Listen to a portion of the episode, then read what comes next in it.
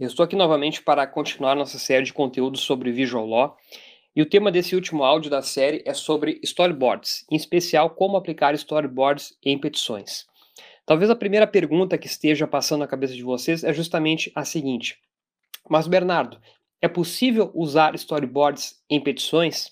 Eu digo que sim, é perfeitamente possível usar, mas são necessários alguns cuidados essenciais. Os storyboards, para quem não está familiarizado com esse termo, eles são construções gráficas que apresentam quadro a quadro as principais cenas de uma história. Eles são esboços similares às histórias em quadrinhos e apresentam a pré-visualização, os enquadramentos e os movimentos das cenas. Os storyboards eles ilustram aquilo que os, os textos não conseguem representar. Eles oferecem, portanto, um mapa completo da obra audiovisual e, justamente por esse motivo, eles são muito usados na indústria do cinema. Nos áudios anteriores eu falei sobre vídeos, sobre infográficos, sobre fluxogramas, e quando nós comparamos os storyboards com essas técnicas anteriores, fica claro que os storyboards eles largam em desvantagem.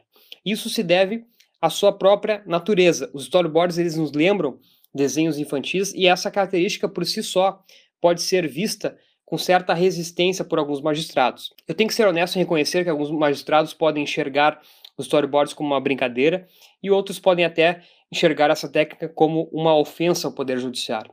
Tendo dito isso, nós temos que ter o cuidado ao utilizar os storyboards, principalmente para não deixar as petições infantilizadas. Existem duas formas, no meu entender, de aplicar storyboards sem que as petições fiquem infantilizadas. A primeira delas é para esclarecer a dinâmica de um acidente de trânsito.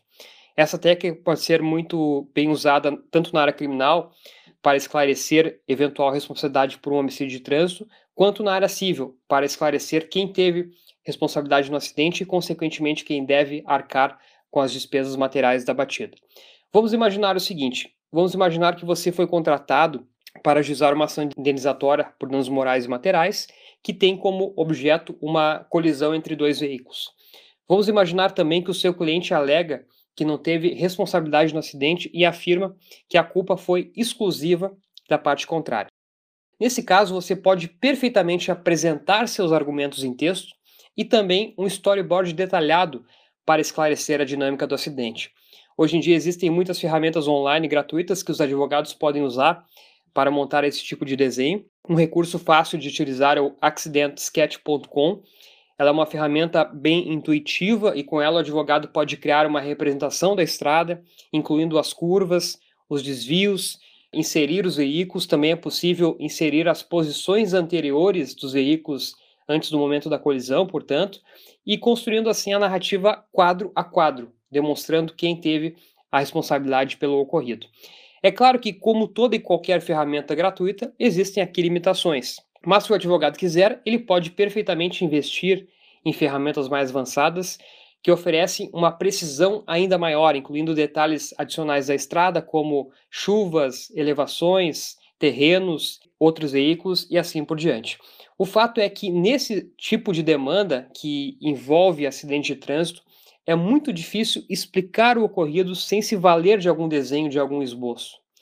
E a compreensão, então, nesse caso, ela fica prejudicada sem os elementos visuais. E é aqui que entram justamente os storyboards como importantes recursos para elevar as chances de êxito no, no, nos casos concretos.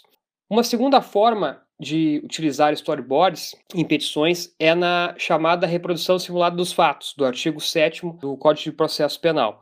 Como muitos de vocês devem estar cientes, o Conselho Federal da OAB aprovou em dezembro de 2018 o provimento 188 que trata da investigação defensiva pelos advogados. Esse provimento ele permitiu que os profissionais da advocacia possam agora exercer atividade de natureza investigatória com o objetivo de obter elementos de prova e também usar esses elementos tanto na fase é, policial quanto na fase judicial. Um detalhe importante é que o artigo 4 do provimento ele assegura plenamente ao advogado a realizar a reconstituição de crime. Então, nós temos aqui o terreno perfeito para que o advogado utilize storyboards nas reconstituições de crime e, com isso, possa contar quadro a quadro o que realmente aconteceu. Em caso de crime contra a vida, por exemplo, o advogado poderá contratar dois atores e um fotógrafo para reconstruir o crime e organizar todas as informações, então, em um storyboard. Como profissional, você também pode descrever o que está acontecendo em cada um dos quadros, né, em cada um dos frames, durante a instrução no rito do tribunal do júri, por exemplo.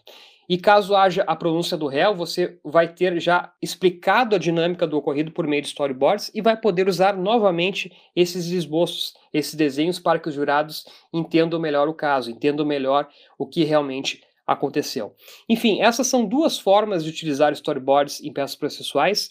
E o fato é, meus amigos, que o emprego de elementos visuais nas peças processuais está ganhando cada vez mais espaço no país. E alguns profissionais já estão utilizando essas técnicas para potencializar seus resultados nas mais diversas áreas da advocacia. Eu espero que vocês tenham gostado deste conteúdo, espero ter despertado a curiosidade de vocês sobre Visual e acrescento que existem inúmeras possibilidades na prática. É a criatividade de vocês que vai fazer toda a diferença e certamente muitos de vocês vão ter em breve mais exemplos de aplicação de elementos visuais em petições.